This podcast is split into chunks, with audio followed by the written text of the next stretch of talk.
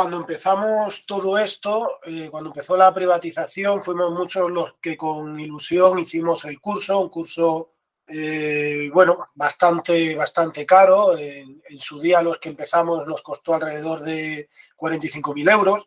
Y bueno, eran pocas, pocas plazas, poca oferta laboral la que había para todos los que salíamos de las escuelas. Entonces, al principio, obviamente, había mucho, no voy a decir miedo, pero sí reparo a hacer cualquier cosa que pudiera considerarse una ofensa para las empresas. Y bueno, había muchos compañeros esperando para trabajar, pocos los que tenían la suerte de entrar.